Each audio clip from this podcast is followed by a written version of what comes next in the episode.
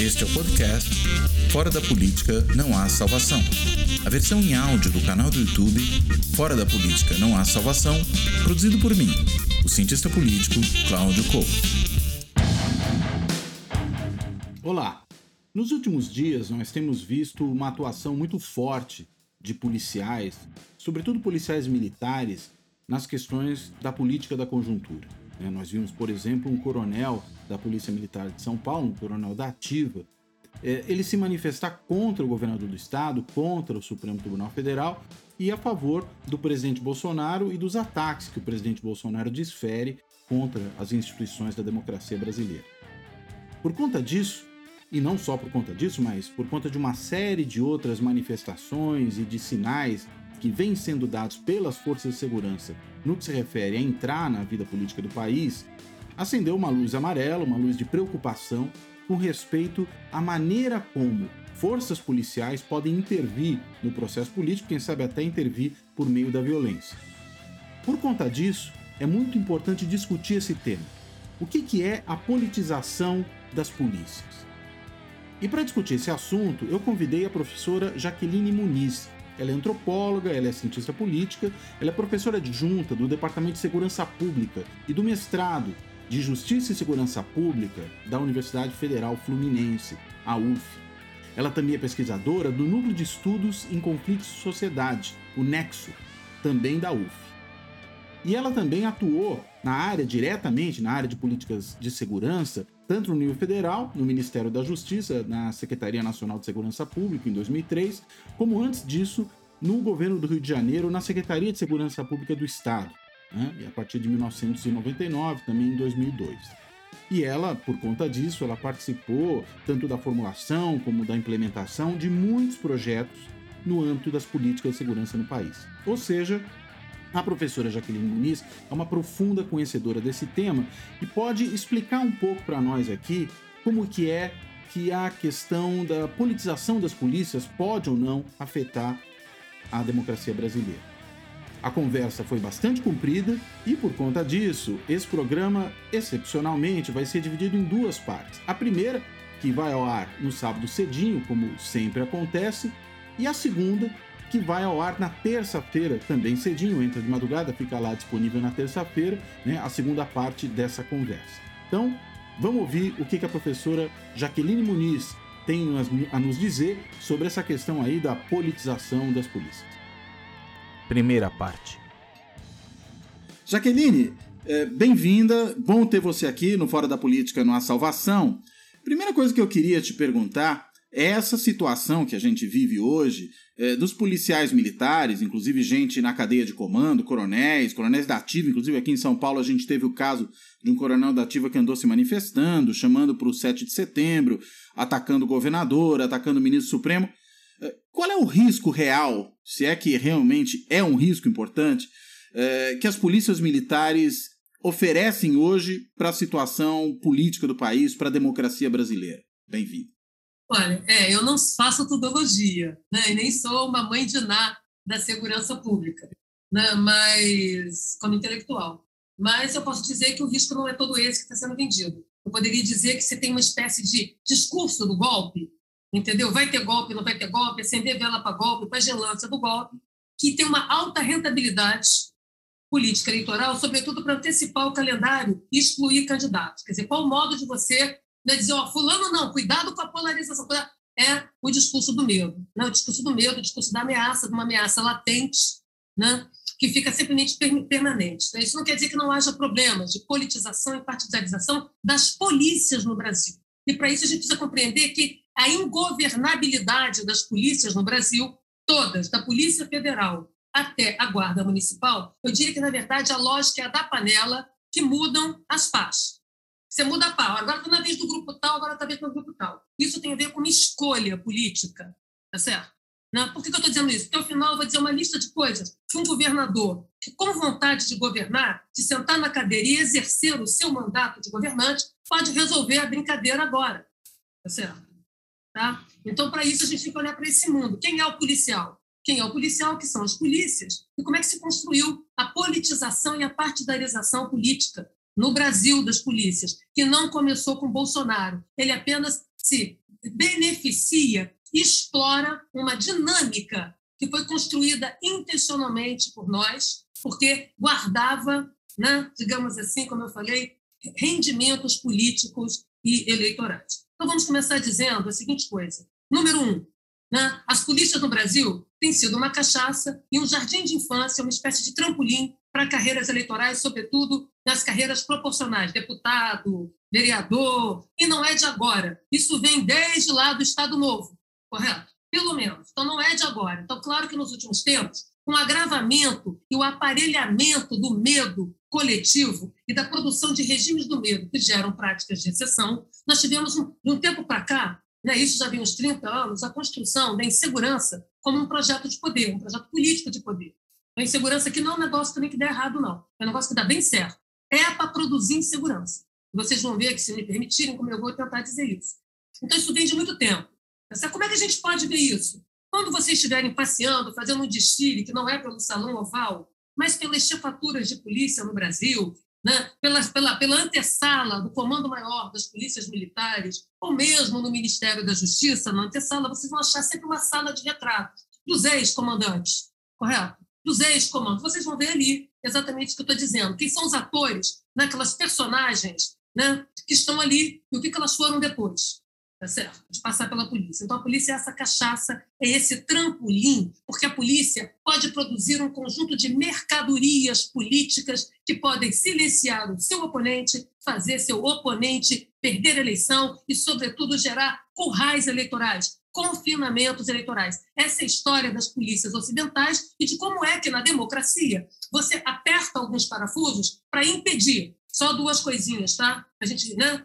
Um, o apetite, a apropriação político-partidária dos meios de força, tanto combatentes, forças armadas, como os comedidos policiais, e a apropriação privatista por grupos de poder. Todas as reformas de polícia ao longo da história ocidental, de consolidação né, de regimes democráticos, né, se mexeu nessas duas coisas. No Brasil, ao contrário, nós produzimos uma autonomização predatória, de tal maneira que, ao longo das constituições, em especial na Constituição Democrática, nós temos o que eu tenho insistido, que são os mandatos policiais em branco. Aqui no Brasil, o exercício do poder de polícia é um cheque em branco, é uma procuração em aberto. A definição do poder de polícia está no Código Tributário de 1966 e é um pode tudo contra a cidadania, que não foi mexido, não foi regulamentado por convivência, conivência e conveniência política partidária, porque é bom pôr a polícia no pé dos outros.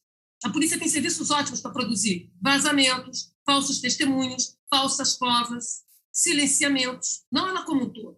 Então, a próprio aparelhamento interno da interessa uma polícia fraca para forte, forte para fraco. Interessa uma baixa institucionalidade, uma baixa normatividade da polícia, uma espécie de limbo normativo procedimental para você tomar a decisão do que pode e que não pode o poder de polícia né, nos gabinetes com ar refrigerado. Tá certo? De tal maneira que nós ingressamos na democracia, na redemocratização, desculpa, sem fazer a repactuação federativa dos mandatos de policiamento público e estatal, que envolve desde as Forças Armadas, que nesse exato momento fazem policiamento, até a Guarda Municipal, correto? Passando pela Polícia Federal. Todos sofrem de excesso de autonomização, se constituindo como autarquias sem tutela. E isso não é gratuito. Foi assim. E elegeu-se as organizações de força não como categorias profissionais subordinadas à burocracia estatal, interior Estado, mas como interlocutores corporativos, de modo que ali, ao entrar o seu grupelho para fazer a sua política, você estabelecia uma lógica clientelista, clientelística de patronagem, né? que começou lá com voto de cabresto, né? com voto de lista, né? na urna, e agora né? com a urna eletrônica, que minorou um pouco isso. Então, o uso político-partidário, clientelista, da polícia, a polícia como mercadoria política, o policial como um indigente e um indulgente, já vem de muito tempo. Não é de agora. Tá certo? E interessou. Por isso não se fez aqui no Brasil reformas estruturais de polícia. Elas não passam, elas vão até a página 4. O que se fez aqui foi produzir incrementos, mas a última reforma de polícia no Brasil é de 1968 1969, no auge do regime militar. A Constituição de 88 é uma reprodução cotó, perneta, conservadora das constituições anteriores, o artigo 144, mantém o artigo 142, todos aqueles artigos são entulhos vindos de antes. O que se fez foi mudar as palavrinhas, colocar palavrinhas modernosas, mantendo monopólios e quase monopólios de policiamento na contramão da democracia. Você não faz isso. Não se faz isso. Tá certo? Então, aí, aí a, a PM fica com isso, a civil com aquilo, correto? Então, você tem a distribuição de monopólios e continua mantendo o vazio normativo legal, de onde começa e termina a capacidade coercitiva dos meios de força. Se você não controla a capacidade coercitiva dos meios de força, você não exerce governo. Você vira ventrílogo, ventrílogo, animador de auditório, entendeu? Lá, né? Validador audaz de qualquer, de qualquer ação da polícia. Aqui, uma música que pode ajudar a gente a entender é uma música do Araqueto. Você me deixou mal acostumado. Correto? Então, aqui não tem negócio de ingerência, não. O que se tem é excesso de autonomização. Por isso que toda vez que você aperta o parafuso do controle, da responsabilização, da accountability, para gerar governabilidade dos meios de força, parênteses, condição essencial para estabilização previsibilidade e regularidade no exercício do poder legitimamente eleito. É isso que a gente aprendeu com história de paz entre guerras na Europa, tá certo? no mundo ocidental, chamado assim, que inventou a polícia como tradição liberal. Tá? Então, não é isso que a gente assiste aqui. Então, é absolutamente o inverso. A emancipação predatória, a criação de autarquias sem tutelas. E aí você põe na mesa para sentar com você, como quinto sexto poder, a espada. Eu nunca vi instrumento desenhar o pensamento, a decisão e a mão. Eu nunca vi arma desenhar mão e pensamento. Quando o seu vigia senta no, se você deixa a sua cadeira vazia, como é a brincadeira dos governantes, dos governadores, sobretudo, seu vigia senta na sua cadeira, te dá um golpe e governa em seu lugar. Não é à toa que era possível prever o golpe sobre a Dilma. E eu falei isso em 2002, né, que nós estávamos construindo autarquias sem tutelas, cujo nome vulgaroide se chama milicialização. Então, a panela é mesma, mudam as pás. Os grupelhos entendeu? Que estão ali para fazer uma exploração corporativista para fins particulares do poder de polícia. E aí a gente fica num negacionismo cloroquinado, que em vez de produzir governabilidade de organizações de força terrestre pervasivas, a gente fica ofertando uma solução sem o problema. Uma solução que não resolve o problema. Unificação de polícia, que é ampliação de monopólio sobre território. Às vezes se então, fala em desmilitarização também, né? Desmilitarização não controla nem corrupção, não controla a violência nem a autonomização do uso potencial e concreto de força, que é o estado da arte da ação policial em tomada de decisão individual ou como corpo tático. Né? A desmilitarização, o que quer que seja isso, tá certo? Que tem variantes desse negócio. Quando o sujeito fala de militarização, dá a impressão que está todo mundo falando a mesma coisa. Não está, não. É só papo de jargão, que tem 30 anos, desde, 19, desde os anais da Constituição. Tá? E por que, que não sai de papel? Porque eu não tenho como fazer. Ninguém é maluco de pôr bode na sala correto? Não é a estrutura, a arquitetura organizacional de um meio de força que define a forma do seu emprego. Entendeu? A gendarmerie francesa tem né, origem das polícias militares, né, é subordinado ao Ministério da Guerra do Interior. Sai predando o cidadão alto de resistência, esculhambando, produzindo esculacho? Não. Correto? Ele é subordinado ao Ministério da Guerra. Os carabinieri da Itália e a Guarda Civil Espanhola? Eu estou tentando mostrar é que os argumentos são pernetas, entendeu? É tipo cloroquina, não tem evidenciação nem histórica, nem empírica. O modelo militar brasileiro é uma porcaria, tá certo? Né? Porque sabota a qualidade decisória e a capacidade de tomar de decisão em tempo real. Vira a polícia do depois. Nenhum coronel sabe o que acontece na esquina com seu soldado. Ele finge que manda, o soldado finge que obedece, porque a cadeia de comando e controle é invertida e toda segmentada. Você tem mais oficial que praça, você tem mais cacique que índio. Portanto, não se quer ter uma estrutura militar com proporcionalidade entre as patentes. E os vários níveis hierárquicos distanciam, né, gerando uma, uma dimensão reativa e ocultadora da tomada de decisão individual dos níveis de autonomia decisória que são necessários à polícia. Então, a verticalização profunda do modelo militar sabota a própria prática policial, porque a natureza do trabalho policial vai seguir sendo civil, seja com modelagem organizacional é, é, é, militar ou não. O modelo civil brasileiro, o modelo militar brasileiro, ele gera o quê? Capitanias hereditárias, correto? Capitania de comandantes, né?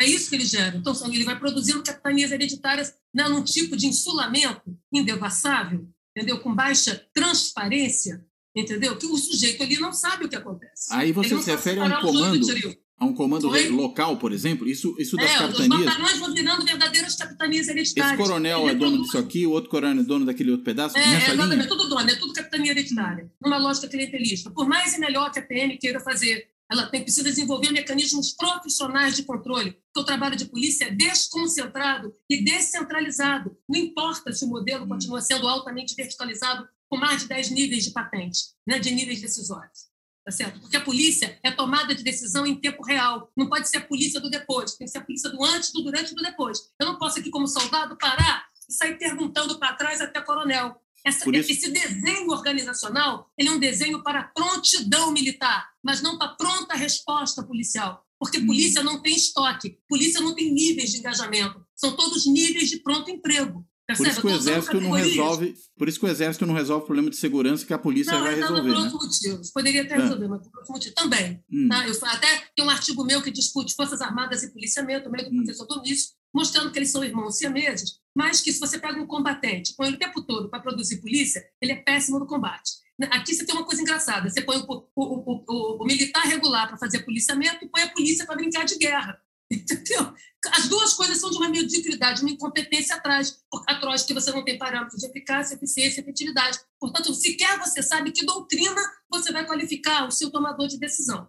Então, a taxa de incidentes, acidentes, erros, equívocos é altíssima. Por isso, sigilo, por isso, segredo, por isso, lusco-fusco. Por isso, aqui ninguém gosta de accountability e responsabilização. Aqui funciona a filosofia do capitão Nascimento. Entendeu? O problema está no sistema, não é no meu dedo nervoso. Entendeu? Inclusive os políticos também falam, o problema do capitalismo, o problema do neoliberalismo, vai colocando tão distante que quer explicar 28 cadáveres caídos no jacarezinho, entendeu? Com transcapitalismo. Da mesma maneira, então, sujeito a teoria do Ron Simpson, né? do desenho A Culpa é Minha, eu ponho onde eu quero. Quer dizer, uma e outra coisa oculta a dimensão da lógica de uma, né? de uma lógica desses insulamentos né? da polícia militar, que você tem mais capitão, do que sargento. Você tem mais sargento do que soldado. Você sabe por quê? Porque tem a lógica clientelista de deixar a patente cair. Como a família policial dá voto, então você vai subindo o sujeito a despeito do mérito, né, para fazer uma política salarial torta. Você não dá política salarial, mas sobe patente. Mas quem? Desculpa, quem é que faz esse, essa política torta? A polícia, clientelização, secretários de segurança, correto? Mas a própria hierarquia da polícia também não? Oi? A própria ah, hierarquia não da polícia... pode ter promoção. A promoção vem de dentro. Quem faz, quem faz as folhas de promoção, supostamente por atividade, mérito e capacitação, é a polícia, mas ela é aparelhada. Aqui eu já falei, a polícia não é blindada para fins dos fins políticos partidários nem da, da lógica de mercado. Esse é o primeiro problema, e é intencional. A Polícia Civil é um modelo também ruim, que é um modelo que sofre de horizontalização, de maneira que cada delegacia é uma espécie de Vaticano dentro de Roma. Isso quer dizer que para o chefe da Polícia Civil mandar na Polícia Civil, ele tem que pedir por favor, ele tem que virar animador de auditório, entendeu? Né? Fazer dancinha de siri para o sujeito segui-lo, tá certo? Então, é preciso desenhar ferramentas de governabilidade, de tomada de decisão, de avaliação de desempenho. Isso, essas ferramentas existem. E não é esse planejamento bocó que as pessoas falam por aí, gerencialismo barato, de Casa Bahia, né, do universo privado, que vai resolver o problema. Muito ao contrário, esses ainda ocultam ainda mais o processo decisório. Resumo, né, o que tem sido os mandatos de polícia no Brasil? Um cheque em branco, uma procuração em aberto, não se fez uma repactuação federativa, se manteve o modelo de 1968 e 69, correto? Não é na mentalidade, não, é na estrutura, correto? Na estrutura. Ninguém discute o poder de polícia no Brasil, que está em 66. Tem que lembrar que o poder de polícia, todo e qualquer servidor público, municipal, estadual e federal, em função fiscalizatória e regulatória, não apenas a polícia, tem poder de polícia. Tá? Que, como eu disse, é um pode tudo contra a cidadania. Então, a primeira coisa é isso, é o jardim de infância. O segundo é que aqui, né, bem na lógica tutelar, liberal, autoritária brasileira, né? Um assunto para ficar importante, você tem que virar guarda-chuva, também num discurso messiânico, sabe? Tudo debaixo dele. Então, aqui, a razão de segurança engloba as demais políticas. Tudo é assunto de polícia, vai lá resolver. Não, põe polícia para resolver. Por quê? Porque numa sociedade desigual, hierárquica, discriminatória, o conflito é feio, bobo mora longe, não pode ter conflito. Conflito é treta, é barraco, não pode, pega mal. Correto? Aqui, né? O conflito é resolvido de maneira violenta, porque somos desiguais naturalmente. E a gente só resolve de maneira pacífica os conflitos na nossa sociabilidade quando a gente reconhece o outro como equivalente em direitos. Não, meu direito não para o outro termina, porque o outro não é outro. O outro não é gente. O outro é o inferior hierárquico. correto? E é assim, aqui todo mundo gosta de um cercado VIP, de uma lista amiga. Todo mundo é subcelebrity de alguma coisa. Todo mundo é porta-voz da sociedade. Né? Faz um sequestro da representação política e social da esquina. Então, todo mundo é despachante social de movimento social. Mas por isso nós odiamos lugares de fala, achamos que as pautas identitárias atrapalham a unidade. E aí está o preto, o LGBT, a mulher, entendeu? Vai todo mundo lá no final da fila sim, né? porque precisa de uma unidade. Por quê? Porque o discurso aqui é um tripé. Quanto mais cega é a fé, mais amoladas são as facas, em homenagem ao clube de esquina. Isso quer dizer que o tripé desse discurso da, do regime do medo da exceção é você multiplica insegurança, que produz intolerância, substituindo o pensamento comum pelo pensamento único totalitário, que naturaliza os mecanismos de exclusão, que aumentam a insegurança, maximizando o medo e, portanto, legitimando os fortões e as bravatas de ocasião. Percebe que tem um cálculo político por trás. Não é gratuito, não é falta de competência na universidade, não é ignorância dentro das polícias, não é falta de conhecimento dentro da classe chamada categoria política, não. Correto? Isso é um projeto de poder em que cada um que chega lá em cima se beneficia. Tá certo? Né? Todo mundo pro... começa falando da segurança, porque a segurança pública tem sido tema de eleição há décadas, desde que retornando às eleições diretas. Todo mundo faz um discurso, mas na hora H vai até a página 4 e abandona o seu próprio plano de campanha. Tá certo? Agora, Eu fui gestora uma... de governos progressistas, que é abandonaram a sua própria agenda. Hum. Tá certo? Mas é um projeto né? de poder de quem, Jaqueline? Oi? É um projeto de poder de quem? Esse projeto não é de quem, é de muitos. Entendeu? Vai, ah, ele é compartilhado, é isso? É, isso é, entendeu? Isso é, porque uma, é, eu vou mostrar mais adiante, por isso que a gente vai falar assim, ah, mas o governo tal, como é que lá teve a passeata que o sujeito virou um unicórnio, né, levou um tiro no, né, no terceiro olho, entendeu? Como é que num governo de esquerda tem... Né, exatamente porque são reféns do medo, são governadores algemados em seu próprio gabinete. Em vez de comandar medo a polícia... De quem? Da polícia?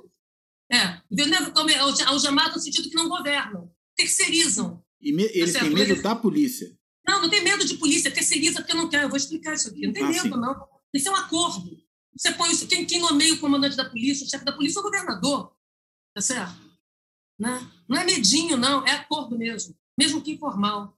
Tá? E é isso que eu quero chegar aqui, é isso, tudo é assunto de polícia. Aí você cria um guarda-chuva que cabe tudo, entendeu? Aí você subordina, olha o discurso cultura, educação, saúde, todos os direitos universais e né, sociais passam a estar subordinados às razões de segurança. Correto? Isso faz uma ampliação ainda mais do poder de polícia, que é desgovernado, sem parâmetros de controle da capacidade coercitiva, de uso potencial e concreto de força. Então, aqui, o discurso liberal tutelar de destituição da soberania dos sujeitos. É isso, olha, a cultura a serviço de tirar a gente do crime, a educação a serviço. Quer dizer, aí nós passamos a ter uma cidadania de milhagem, um programa de milhagem, que o pobre, na periferia, para ter direito a direitos, tem que fazer por merecer.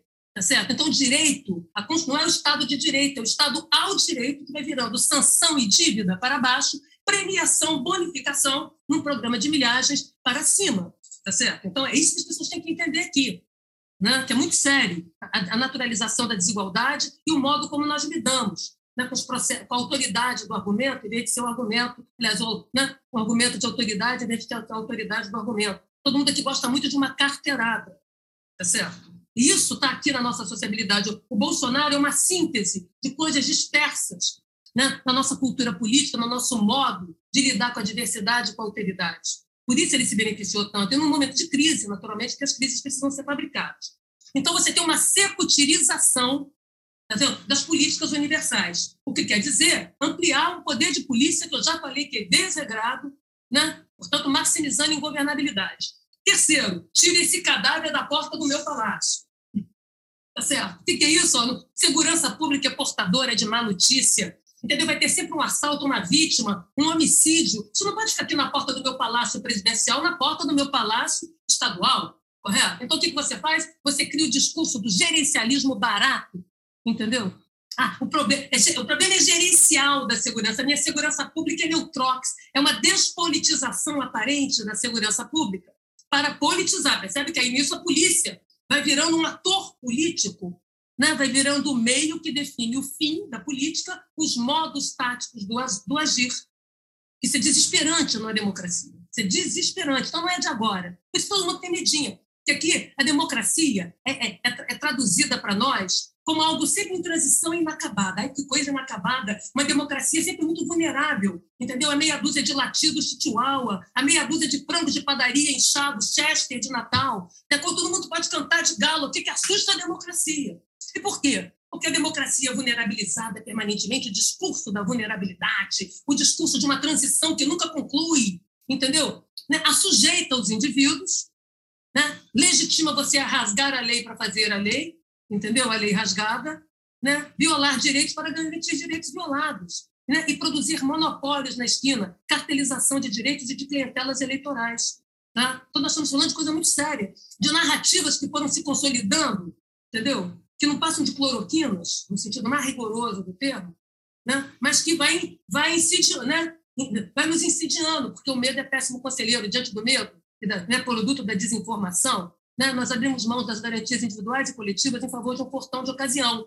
Né? O seu primo forte que vai apanhar e meter porrada para você, o musculoso da academia, o sangue bom traficante, o miliciano gente boa, o protetor de hoje será o seu tirano de amanhã que cobrará taxas de vida para você existir, tá certo? Privatizando a segurança, transformando a segurança em dispositivos desiguais, excludentes e discriminatórios de proteção, é o que temos. Nós temos o expulsar das ruas da polícia do bem e o avançar nas ruas, já há muito tempo, da polícia dos bens. Por isso falamos cidadão de bens e não o cidadão plenamente. Tá? Então, essa seletividade né, vai ficando cada vez mais clara essa desigualdade. Então, você tem que tirar o cadáver da sua porta. Minha segurança pública é Neutrox, entendeu? Minha segurança pública vão estar os técnicos. É, é técnica. Alô?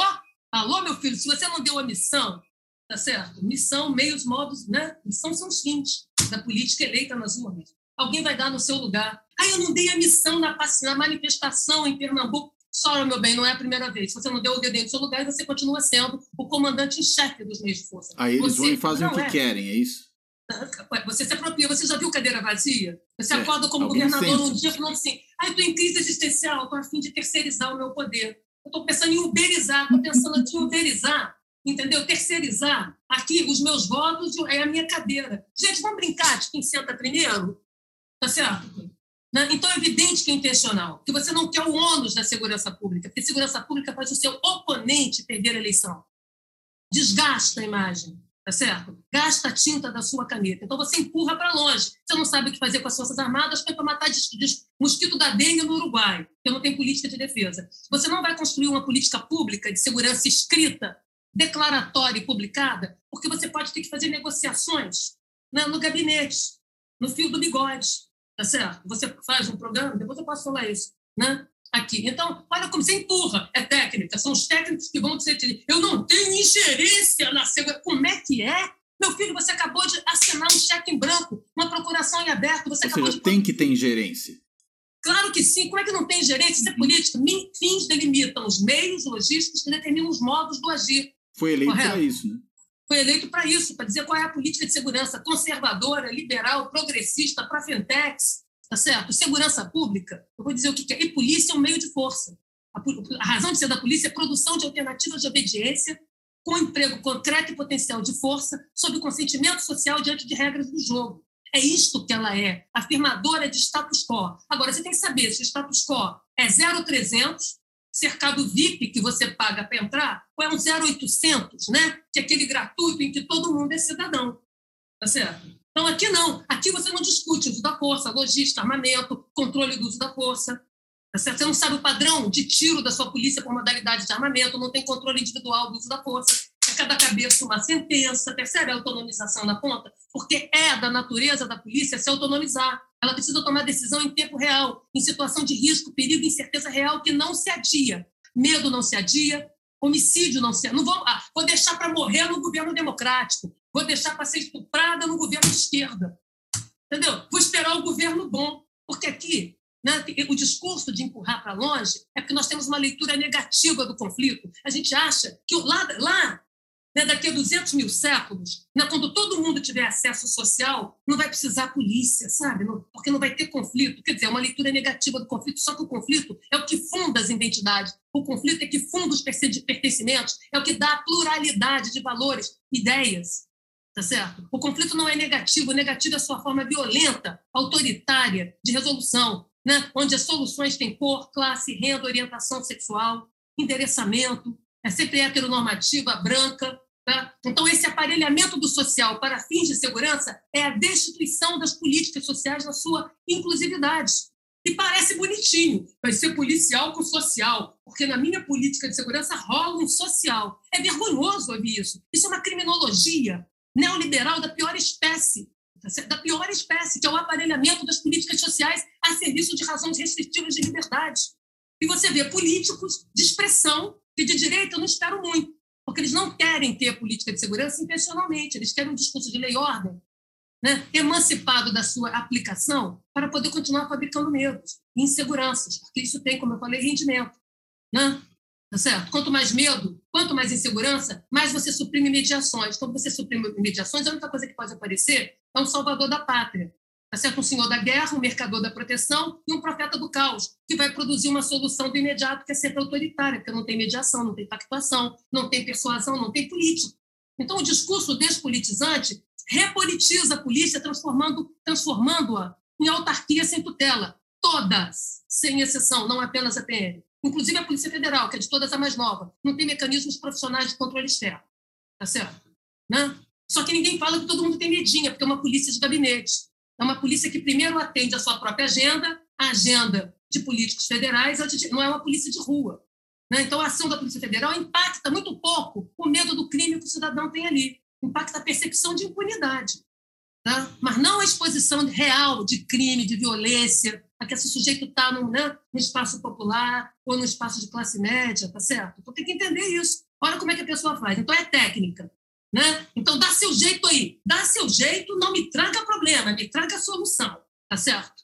Você acabou de terceirizar a missão. Você virou a biruta de posto de gasolina e fica banando o bracinho conforme os ventos eleitoreiros, as pesquisas de opinião e o clamor social. Tu não governa, tu entregou o governo. Tá certo? Você passa a ter alisadores audazes de maçaneta que ficam mentindo para você. E você passa o quê? A dar lastro. Você passa a ser refém, rifado de todas as operações policiais que você vai ter que concordar. Não está tudo certo, porque aqui tem combate ao crime. Aqui a minha repressão é mais repressiva que a tua. Aqui bandido não sei o que você começa a ter que fazer esse discurso. Você virou ventríloco. Correto? Porque polícia é uma expressão de da governo. polícia. Oi? E ventríloco Você começa, a bater, é, você começa a ficar refém, exatamente. E fica, não só você, como judiciário, legislativo, tá certo? Todo mundo, né? Todo mundo trabalhado na algema, né? na algema da língua. Tem que lembrar que quando a espada se autonomiza, ela corta a língua do verbo da política direita, esquerda, ao centro, ao lado e rasga a letra da lei. Tá certo?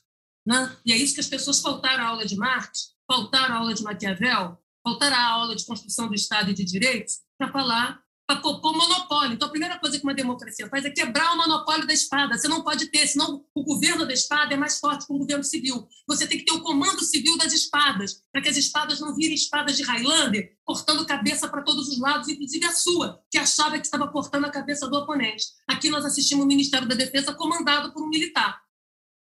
Correto? E a Não. Casa Civil também. Pelo menos Isso, até é recentemente, né? A Essa sua não é. matéria é bobo. É bobo porque é ruim. Entendeu? Vai ser ruim. Vai dar ruim, é ruim, é incompetente, tá certo, né? Não, não vai fazer política de defesa nenhuma, porque ele não está interessado, ninguém ali fazer política de defesa, todo mundo está interessado em ter os, os privilégios do mundo militar e as liberalidades de ganhos a mais do mundo civil, ok? Depois eu posso falar disso. Então, é o segundo, esse é o terceiro ponto. Hum. Tá? Então, você, a, a polícia se autocomanda. Ela passa a fazer a política e você vira uma espécie, entendeu? De menino, tio, tio, tiozão suquita, né, como governador, brincando de Power Rangers, comando e ação, brincando lá com os brinquedos, aparecendo fardado, uniforme, fantasiado, meme. Tá? Você já perdeu o governo.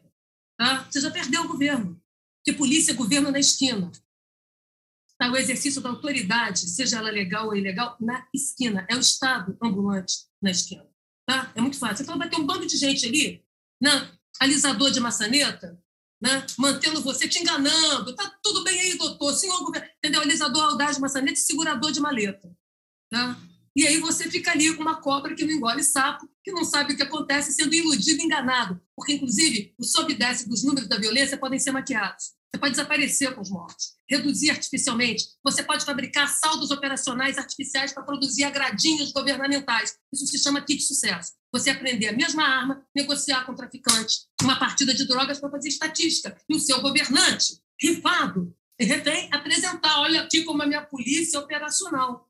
Entendeu? Isso não acontece só no Brasil, aconteceu em todas as polícias, onde se teve reformas continuadas, que é para isso, para garantir que a polícia não se autonomize da sociedade e de seu governo e vire uma autarquia apartada do Estado, como eles fizeram com essa maluquice que propuseram aqueles dois decretos muito dos vagabundos, né, de nacionalização de polícia, que é gargalhante num país federativo, entendeu? Continental como o Brasil. A pessoa fica raciocinando com um país unitário, tipo França, entendeu? Aí não dá, entendeu? Aí Percebe? É isso que eu estou falando. O sujeito foi para Woodstock até, modernoso, voltou hoje, foi para Lula Palusa, esqueceu, chegou agora. E está com medo do 7 de setembro. Tá certo? Assim é difícil. Assim é difícil. São 30 anos né, das pessoas repetindo um, um fake. Tá? Então, esse é um ponto sério. Né? Outro ponto, a fabricação de crises. A crise é uma oportunidade. O pandemônio na pandemia é uma maravilha de oportunidade política, não só para corrupção, para roubar vacina. Não, é porque a crise permite a ampliação da excepcionalidade. Não se pode fazer omelete sem quebrar ovo. Né? E o ovo é filho do pobre. É o preto, pobre, periférico que mora longe. Correto? É a população tá? de maneira geral. Então, vamos abrir uma exceção, uma excepcionalidade licitatória, tudo vira uma grande exceção, porque não se, né? temos que resolver o problema. Então, você multiplica a gravidade, você traz os monstros do Japão todos né, para o Brasil né, e vai buscar emprestado os heróis da Marvel para resolver o problema da segurança. Então, você tem que multiplicar, você tem que mostrar que o problema é mais grave, que, que o crime está cada vez pior. Entendeu? Que você tem que ficar pior que o crime. Então, o crime é mais inteligente, o crime está mais armado, o crime tem mais musculatura, o crime, a coxa do crime é maior do que a do Lula. Ninguém aguenta. Entendeu? No Rio de Janeiro, todos os donos dos crimes estão presos. Tá certo? O sujeito aqui perde a batalha para o quinto escalão. Tá certo? Como, em, como em São Paulo também, ninguém se perguntou por que, que o PCC não gasta dinheiro com arma para fazer o seguro de sua mercadoria? Ou a cocaína do PCC está na Bradesco Seguros?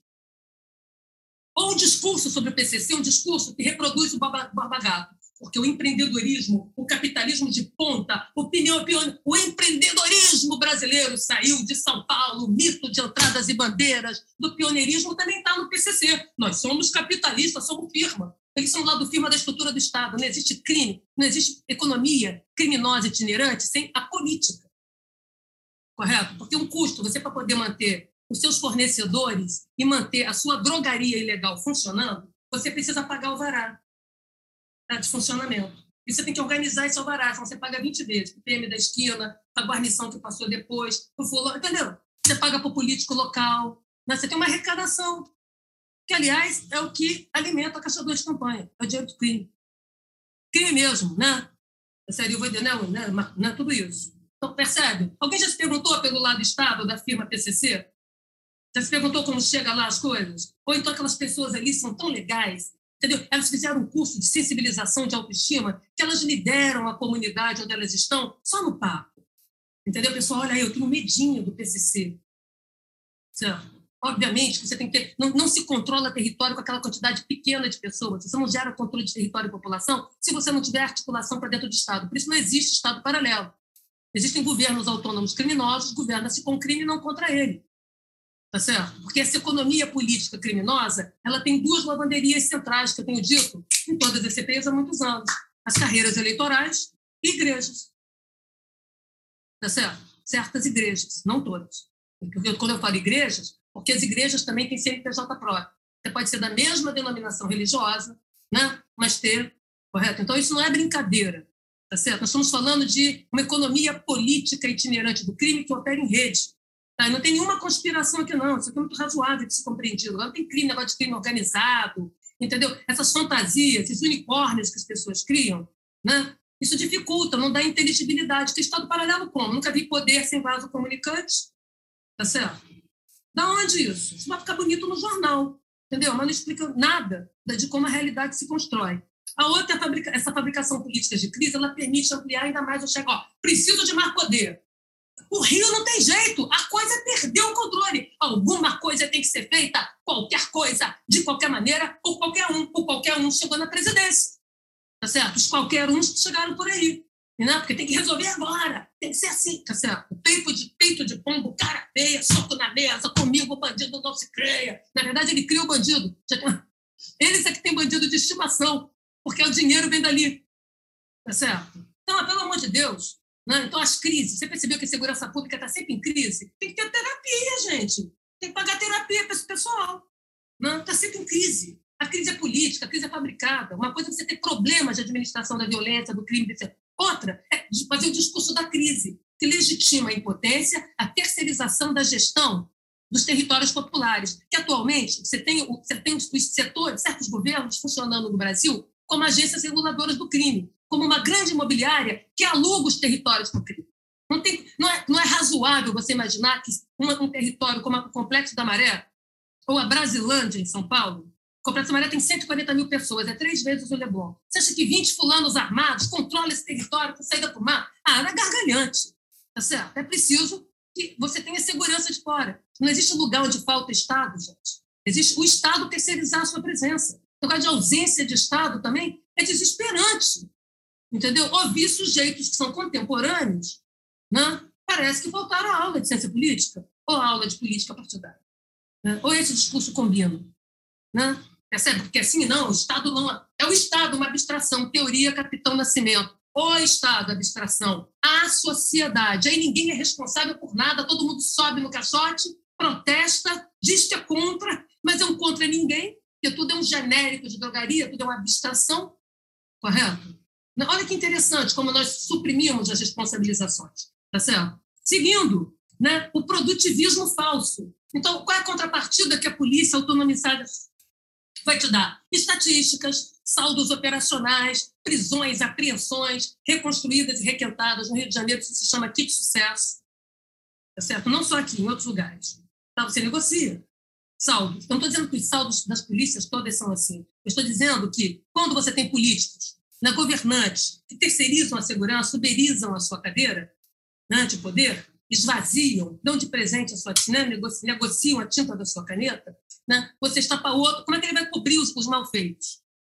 Você sabe, um bom, um bom miliciano tem que ser super operacional, tem que ganhar medalha na leja, tem que prender muita gente, tem que produzir saldos operacionais, entendeu? Porque isso que dá passabilidade. Bandido é confinado em, seu próprio, em, sua própria aspa, comunidade, seu próprio morro, sua própria favela. Saiu dali, está vulnerabilizado, tá certo? Ele não tem recursos logísticos itinerantes. A polícia o miliciano entra em qualquer lugar e sai de qualquer lugar. Então, é a passabilidade, a visibilidade, a convivência com políticos importantes, o conhecimento da burocracia estatal, da papeleira, a prestação de serviços para celebridades e artistas, correto? Fonte privilegiada de jornalista. É isso que faz essa rede. Tá? Rede, tá claro? Rede, não tem grupo, facção em si, né? ainda que exista, gente, são redes. Né? Tá certo? Que tem medidas de legitimação, de passabilidade. Você tem que ter passabilidade por esse mundo, tá certo? Então, o produtivismo sal, falso. Aí, como o sujeito não tem política de segurança, o sujeito auto, né, auto, turbinou, colocou uma onça para cuidar do seu quintal, transformou gatinho em onça. Ele agora tem que apresentar alguma coisa para a sociedade. Né? E o que é tangível aos olhos nus da sociedade? A repressão. É a única dimensão visível do trabalho policial, porque é a única dimensão concreta do trabalho policial. O uso concreto de força. Então, você tem que produzir a polícia de espetáculo, a polícia de ostentação, a síndrome do cabrito, sobe e desce morro, e você fica refém ripado. Como é que você vai dizer, eu sou de esquerda, mas acabou de rolar uma chacina básica aqui no meu estado? É porque a minha polícia, a polícia está clientelizada, você está rifado, você terceirizou o seu mandato de governante, correto? Então, a minha repressão é melhor que a sua, que foi o que o Temer fez um golpe publicitário maravilhoso que Moreira Franco deu criando a intervenção militar. É um marketing. Foi um marketing. Não tocou seis por meia dúzia. Né? O Braga Neto assumiu que era o, né, o Comando Militar do Leste. Por que, a intervenção foi aqui não foi em São Paulo? Porque o Comando Militar do Leste fica aqui, a maior parte das instalações das Forças Armadas né, estão aqui, e eu posso né, colocar um bando de gente na rua, fazer um desfile decorativo de brinquedos que arrastam e funcionam mal, que voam e funcionam mal, e que boiam e funcionam mal, criando imediatamente, coisa que não dá para fazer em outro estado, que tenho que deslocar nas, né, nas, nas rodovias para chegar. Então, o espetáculo Rio, né, a URCA, né, é um espaço com uma concentração de unidades, de instalações militares. Isso aqui foi cidade de Estado, cidade de Estado, foi capital, tá certo? Do Império. Né? Então, as instalações estão aqui diante da Baía Guanabara. Então, por isso que o espetáculo da crise da insegurança, da necessidade de intervenção das Forças Armadas é sempre aqui, por uma questão básica, logística. Entendeu? O Exército não tem cobertura territorial. Os aviões do Brasil não conseguem ter plena cobertura do nosso espaço aéreo. Né? A Marinha também não dá conta de, né? não dá conta das nossas fronteiras. É preciso que o controle hemisférico siga sendo e vai seguir sendo americano. Tá certo? Né? Não tem essa capacidade logística, porque não há um investimento substantivo num projeto de força que construa uma política de defesa séria, que não seja um arremedo tá? de compras de brinquedos, de ir no shopping center fazer farra de licitações de brinquedos caros, inoperantes, desnecessários, porque não tem um projeto de força para qualificar logística desejável para uma força armada no país, como o Brasil, com as fronteiras do Brasil. Tá certo? Então é disso que nós estamos falando. O golpe publicitário era esse. Minha repressão é melhor que a sua. Sequestrar o discurso bolsonarista. Eles só não contavam com a morte da Marielle. Né? Porque logo, menos de um mês, desmoraliza-se a capacidade repressiva da repressão. Ele ainda mais é burro.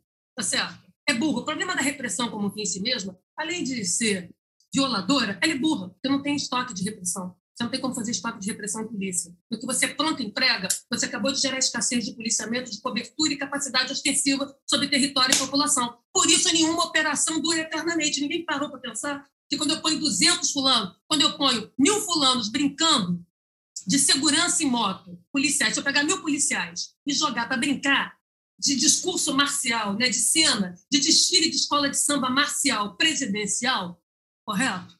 Eu acabei, multiplica isso por quatro, eu acabei mil, né? eu acabei de tirar da população, né? de mais de um milhão de pessoas, o policiamento. Tá? A razão é um para 500, um para 200 tá? habitantes.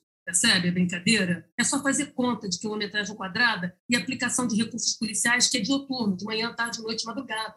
Tá? Então, obviamente, que era um espetáculo foi uma espetacularização que liberou, como eu disse na Globo na época, uma farra de licitações. Bem-vindo à farra de licitações. Todo mundo vai ganhar DAS, todo mundo vai torrar dinheiro a dar com pau, não vai deixar legado algum, como não deixou.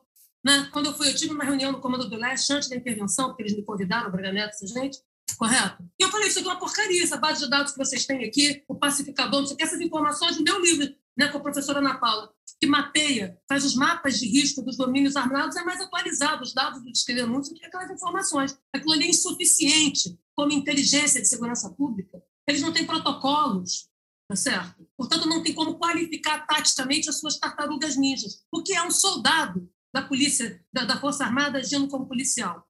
Uma tartaruga ninja, pesado. Você já viu a quantidade de quilo que ele carrega? Pensa ele correndo atrás de um sujeito que acabou de levar o celular dele.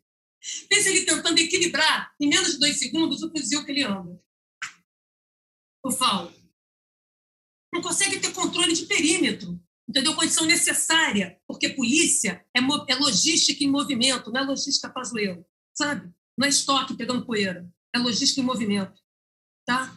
Itinerante, né? Gostei, gostou da ideia? Então, é literalmente, o sujeito fica ali, coitado, o soldadinho de chumbo, jovem, né? rendido, o tempo todo ele vai ser rendido e vai ser roubado tá certo? Vai perder seus brinquedos. Aí você vai com um tanque em Copacabana para tirar em quem? No mosquito da dengue? Por acaso você tem autorização para usar aquilo? Não serve nem como efeito demonstrativo de intimidação de passeata de, preto jovem, entendeu? Na Presidente Vargas. Você vai ver um bando de canhão, um bando de carro, um bando de blindado, você olha para aquilo. E daí?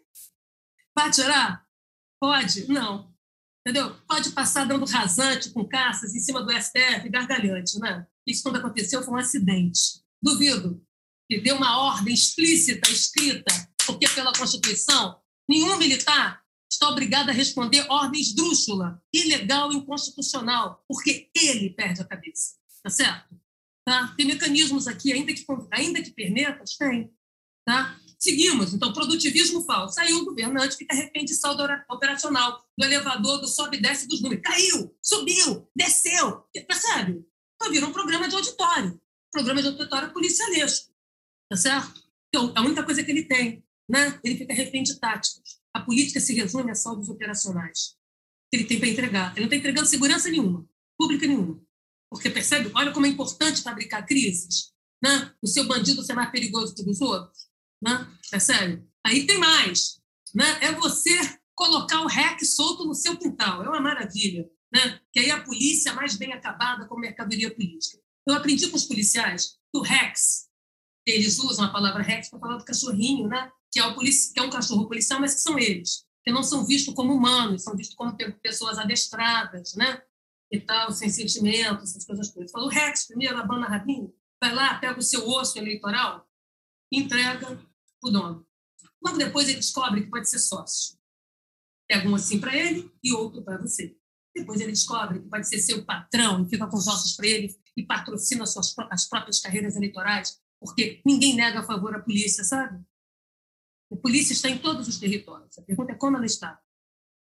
Não tem essa de polícia não está. Tá? Não tem. A pergunta é como está. Fazendo que tipo de acordo? A guerra, você faz a guerra para vender a paz do cemitério, que é a simulação de que caíram os crimes, pela censura, pela ocultação, pela manipulação, pelo desaparecimento dos corpos e das evidências, e para produzir a paz da propina, a paz do arrego.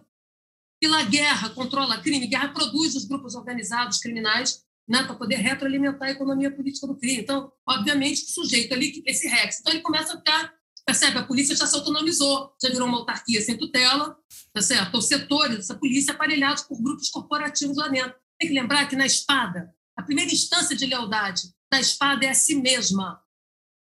Correto? O Collor manteve como superintendente da Polícia Federal Romeu Tuma, por sete anos. Ele herdou, eu estou pegando, né? herdou de antes, Sarney para cá. Sarney para cá, nós tivemos em torno de 31 ministros da Justiça e 17 superintendentes da Polícia Federal. Quem dura no carro, hein? Ingerência na Polícia Federal, quem manda na Polícia Federal é ela mesma, tá certo? A partir dos seus grupelhos internos que são diferenciados e disputam poder. Tá? O senhor Collor né, manteve ele por sete anos. Quando o Collor caiu no impeachment, por quê? Né? Aquele cidadão estava cruzando o braço, ele não guarda qualquer nexo. Percebe indevassável, qualquer que seja a política pública do presidente eleito, o sujeito aqui tem castelado no carro. Tá certo?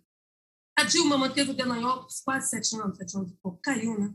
Mas não porque ela está certa ou errada, ou, ou ela está inocente, não é isso que eu estou discutindo, eu estou discutindo jogos de poder. Fernando Henrique, que não é trouxa, em, dez, em, oito anos de governo, colocou dez ministros da Justiça e seis superintendentes. Ele não queria mexer com a segurança, não ia produzir governabilidade alguma, então ele fez a dança das cadeiras, que não é o melhor cenário possível. Mas pelo menos ele não deixou ninguém se castelar e sabotar por dentro as iniciativas que ele queria fazer. Tá certo? O Bolsonaro, que todo mundo diz que é trouxa, entendeu? Já tem aí uns três a quatro ministros, não sei quantos superintendentes. Tá certo? E aí? Então, se você quer produzir estabilidade, inamovibilidade no cargo, é bom que você tenha mecanismos de controle, de governabilidade, de transparência, luz do sol nos porões decisórios né, dos meios de força combatentes, dos meios de forças policiais. Percebe? Então, nós temos assim, né? Então, o governador, o governante, que é o comandante-chefe das polícias, é o governador estadual, ele terceiriza seu mandato porque ele quer reduzir o ônus, o custo. E a polícia presta serviço sujo. Então, olha, a polícia é boa para prestar serviço sujo, certo? Nesse grupelho que você deixou locupletar e tomar de assalto a polícia por dentro. Daqui que produz vazamentos, dossiês apócrifos, silenciamento de oponentes, desmoralização pública de personagens parentes do oponente. Percebe? E você fica refém. Miçanga, troca de miçanga. Por isso que aqui no Brasil a boa ocorrência policial é aquela que ninguém viu e que ainda não foi aparelhada. Não teve filminho, ninguém reclamou porque foi silenciado, entendeu? E não saiu na TV Globo. Cadê o parâmetro, o mérito de aferição? Cadê os mecanismos de controle externo, profissional e interno? E lá o Ministério Público controla com a polícia? Você controla a ponta de um iceberg, pede por favor, porque o coelho da linha de produção é o policial. Então, qualquer polícia, policial, sabe, tem que ter um nível de autonomização decisória indevassável. Aqui não tem uma doutrina nacional de uso da força, não tem uma doutrina que, dê, né, que, que, faça conversar o armamento, que é a logística, né, os equipamentos, com os modos táticos do agir, à luz da missão política dada. De modo que tudo né, é o pode não pode policial não está claro. Né? Você negocia o sabor das reações de clamor social. Correto o nível de autonomização? O nível de autonomização predatória, de politização interna que você fez? Você elegeu, você colocou na cadeira de decisória como quinto e sexto poder, entendeu? As né? organizações classistas armadas, são categorias profissionais, é só que elas não têm poder moderador nenhum, nem no estado de defesa, nem no estado de sítio, nem nada que prevê. Ainda tem o Conselho da República, que é composta, em sua maioria, pelos outros poderes, que controla o presidente e usa o presidente das ferramentas, dos brinquedinhos de matar, cortar e ferir. Por um acaso você quer um médico, um cirurgião tremendo a mão para cortar a tua barriga? Então, por que você quer um policial que, né, que treme a usar a arma? Você quer um açougueiro que estraga a sua picanha, que trema a mão? Tá certo? Aqui a gente não controla, percebe? Não, né, não controla as coisas básicas. Uso individual do armamento e gasto individual de munição. Se você não controla o uso da força da polícia e a qualidade decisória, a tomada de decisão nos níveis decisórios, você não controla porcaria nenhuma. Você está pondo papel de bala brilhoso em recheio podre. Tá certo? Né? Fica dando agradinho, fica dando miçanga para a polícia. Aqui teve um erro. Aqui se investiu em profissionalização da polícia, entendeu? Não se combateu o corporativismo e muito menos institucionalizou. Então, o governo Bolsonaro odeia a polícia. Eles querem uma polícia fraca para policiais vulneráveis, indigentes. Eles odeiam Forças Armadas. Eles querem aparelhar as Forças Armadas para seus propósitos pessoais. E Por isso conseguir? não tem política de segurança e nem política de, né? nem política de defesa. Mas você acha que eles têm condições de conseguir isso tanto com a polícia, Ah, esse não, aparelhamento é- para fins Vamos políticos? pensar quem é. imediatos? Isso. Hoje, tem uma passeata aqui no dia X de setembro. Então, como eu falei, tem muita tempestade, tem mais tempestade e menos corpos. Só que os corpos, podemos diminuir essa tempestade, que ela é bem menor do que se pensa. Eu não sou mãe de nada da segurança, não sou profeta de segunda-feira que acerta o resultado do jogo, porque o jogo foi no domingo, não faço conjecturas, não, não cloroquino analiticamente e não fico vendendo, entendeu, mantras, mitos urbanos sobre segurança pública porque custa vida. Se eu não quero cloroquina na saúde pública, eu também não quero na segurança porque custa vida e liberdade. Tá certo? Então, mais do que políticos chorando, ai meu Deus, morreu, mas aqui, cada tragédia é uma reestreia. É uma rebobinagem. A pessoa sofre de novo, cujos problemas estruturais são os mesmos. São os mesmos. Correto? Os mesmos, de ingovernabilidade. O problema é político, a solução é política. É vergonhoso. Entendeu? É vergonhoso. Né? Como é que você resolve esse negócio? Ah, não tenho, não sei agora, meu Deus, e agora? O que, que eu faço?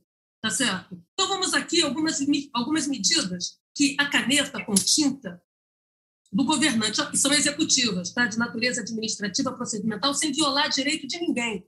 É só brincar com a caneta de verdade. Primeira coisa, tem um RDPM, um Regulamento Policial Militar. No caso da Polícia de São Paulo, está disponível na internet. Entra lá, tem vários artigos impedindo qualquer aglomeração, manifestação político-partidária de policial, porque ele é um agente público armado com poder a mais que o cidadão.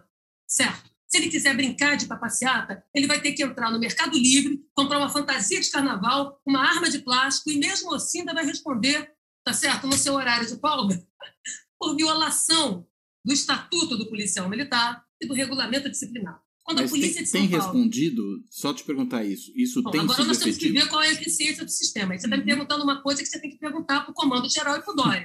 Eles é que estão no governo. Não, estou sendo muito sincera, porque a gente, a gente senão a gente perde a- o fio da meada. Então, a primeira coisa tem um RDPM. Uhum. Todo soldado sabe, todo mundo conhece. E, e a base da polícia, que é uma base operária, tá? os policiais vieram de onde? Pretos, pobres, pardos, que moram longe, que fizeram concurso para PM, para ter ascensão social, porque o perfil de entrada no concurso público é baixo. Força Armada e Polícia, Exército e PM foram os lugares de maior mobilidade, caminhos de ascensão e mobilidade social para o mundo pobre, para o universo popular. Esse sujeito é arrimo de família. Ele entrou na polícia para ter estabilidade, ele entrou para o exército, entendeu? Para ser burocrata e técnico. Tem medo de guerra, medo de qualquer coisa que tire ele do escritório. O negócio dele ali é ficar mexendo papel, futucando burocracia, fazendo sigla, escrevendo manual. E, se possível, aprendendo tudo de CNPJ, para quando ele estiver na hora de ir para a reforma reserva, montar o CNPJ dele com o nome da família. Todos, a maioria tem, não é novidade ver, entendeu? Na, na, na, na CPI da Covid, né, oficiais que abriram CNPJ, onde, não sei o quê. Isso é comum, um cara abre firma de segurança, quer ganhar um caraminguá a mais, quer ser consultor, burocrata, porque conhece os meandros do Estado, passa o dia inteiro sentado, entendeu? Fazendo exatamente isso, a maioria. Eles são classe média, quer levar a família para Disneylândia, quer comprar uma casa na praia, você entendeu? Comer picanha com, com não sei o com cerveja no final de semana. Tá? Então, o problema dos micos do Bolsonaro e desses militares corporativistas e oportunistas chupacabras, que são governo de militares, não o governo militar, tá? é que desmoraliza as Forças Armadas. Não, as Forças Armadas não estão tendo paz. Todo dia tem um escândalo. É o escândalo da picanha, o escândalo do leite condensado, do chiclete. Quer dizer, nenhuma conta passa no teste da transparência. É só jogar a luz do sol com TCU e todo mundo volta correndo para casa para preparar uma defesa, sabe? Você só pegar um, carro de som ali na, na, na, nos três poderes e colocar o som. Alô, alô, rapaziada! Todas as licitações e tomadas de preço dos últimos seis anos serão objetos de revisão auditora. Vai todo mundo correndo. Tá certo? Porque enquanto tem uns no banquete do DAS, né? Chupa, meu DAS, minha, meu cargo comissionado Minha Vida, a maioria está juntando prova para se defender, sabe? Para se defender de sindicância. Porque são trabalhadores. São pessoas assim têm uma carreira, entraram no exército fazer uma carreira, né? Para ficar em paz lá, cuidando da vida deles. Tá certo? Então tem uma desmoralização que também me interessa. Né? Quem está cantando de galo por aí, garnizé, entendeu? Achando que é galo de briga, é uns coronéis que estão com um pé na aposentadoria, um pé no pijama, não viraram síndico de prédio, não pintaram o cabelo feito Sarney, entendeu? Né? Para poder, né? Correto? E o sujeito está perdendo poder e prestígio. Então ele está se candidatando, fica dando espasmos por aí, é se candidatar a cargo comissionado, é ser adido de alguma coisa, arranjar um bico dentro de uma estatal, que é um pouco do destino, criar uma firma de segurança, prestar consultoria, tá certo? É um bando de Sérgio Reis, entendeu? Um bando de gente né? desnorteadas, que não sequer representam a base do oficialato e muito menos as praças, tá certo? Essa, essa, essa associação nacional que falou, olha, nós estamos aqui fechado com o Exército, tá ela tem 18 ou 19 associações no país vinculadas a elas e a maioria de oficiais. Portanto, não representa o mundo das praças, que é a maioria né, dos policiais militares. Segundo, o que eles disseram é nada mais é do que está escrito na Constituição. Então não ameaça nada, só que num contexto de medo, estamos aqui para seguir o Exército. É gargalha mesmo em estado de defesa, que tem que ser aprovado pelo Congresso, que tem que ser, entendeu? O meu estado de tem que passar pelo governador, tem que pedir ao governador, não é assim não. Não é dessa maneira. Eles estão nada mais, nada menos que produzindo uma obviedade. Quer falar literalidade, aparecer que é mais poderoso do que a. Não, não, entendeu? A gente aqui vai seguir, porque eu não vou seguir nada. Você está se referindo àquela nota de uma associação nacional? É, aquela nota é boba. Imagina, 18 fulano, 18 instituições. No, no, Rio de Janeiro, em cada estado, você tem associação de praças, associação de oficiais, que não são sindicatos, são clubes de serviço e de lazer que ali dentro, porque não podem se sindicalizar. Tá? Então, também tem isso. Vamos continuar aqui com a caneta do governador. Você tem um estatuto que proíbe. Correto? O sujeito brincou de galo, gritou ali alto, desafiou, licenciado, afastado, a bem do serviço público, exonerado. Tem matrícula, querido. Né? É subordinado a duas justiças, a justiça civil e a militar. É chato toda a vida, sabe, brigar com o governador porque ele tem caneta. Né? O sujeito parrudo, musculoso de academia, geleca de academia, pode muito até a página 4, mas não pode mais, os armados, do que uma cidadania Rottweiler uma caneta de tinta de governante. Tá certo? Eu não sei que sujeito queira. Então, o que vai acontecer em setembro depende da, do, da, do governador e depende de outras coisas que eu vou dizer aqui. Tá certo? Você quer, quer ver parar a brincadeira? Você anuncia no jornal, não precisa nem fazer um, fazer um decreto, tá? uma portaria. Você fala assim: estou chamando de volta todos os policiais militares estaduais cedidos a outros órgãos públicos em desvio de função. Vocês têm 24 horas para, se apresentar à Polícia do Rio de Janeiro, à Polícia de São Paulo, são as maiores polícias do país, ou a de Minas Gerais. Correto? Todo o país. O sujeito está dentro do judiciário ganhando comissão, está dentro de prefeitura, dentro do Ministério Público, correto? De babá de autoridade. Que aqui a autoridade brasileira acha que só tem autoridade se tiver uns batedores da polícia de tanquinho entendeu? Ou então um bando de fulano falando, não é a doutora, né? Naquele, naquele arte, não é a doutora, não é a doutora, porque é assim, a pessoa tem que ser subcelebrity, né? Então ela tem que ter, ela tem que terceirizar, privatizar os recursos públicos de segurança. Tem que ter polícia parada na porta para tirar a ostensividade da população, mas a autoridade precisa dessa exuberância, desse excesso, dessa ostentação. Polícia, ostentação, autoridade, ostentação. Tá claro? Chama de volta. Aí vai estar o Tribunal de Justiça pedindo, pelo amor de Deus, me dá meus PMs de volta. O prefeito pedindo, pelo amor de Deus. E o policial assim, gente, eu não quero perder meu mil real. Eu quero melhorar de vida, eu quero sair daquela perseguição, daquele RDPM com a espada de dama na cabeça, naquela, naquele mercado persa que é a venda de, de escala, tá certo? Na, me deixa aqui quieto, eu estou aqui trabalhando, na, bem do serviço público. Pronto. Você acha que algum praça, arrimo de família, algum fulano, algum oficial, que está lá ganhando os seus 2 mil de DS a mais, 3 mil, vai brincar de voltar, vai querer voltar. O governador pode fazer isso imediatamente. Segundo, mas, suspender mas, desculpa, férias. só para entender uma coisa, e qual é o, o ganho do governador, por exemplo, em fazer algo assim? É, A polícia dele acabou de aumentar o efetivo, tem uma boa razão. Vamos ter conflitos de larga escala, problemas, preciso, eu preciso de todo o policiamento ostensivo disponível. Mas ele não Parte compra minha briga com um tá monte sendo- de gente quando faz isso? É, por acaso, o que, que o policial faz na prefeitura? É desvio de função. Hum. Certo? Ele não está exercendo a atividade fim de policiamento. dele. Correto? Só que os órgãos públicos, as repartições estão cheias de policiais militares. Todo mundo quer o ababá.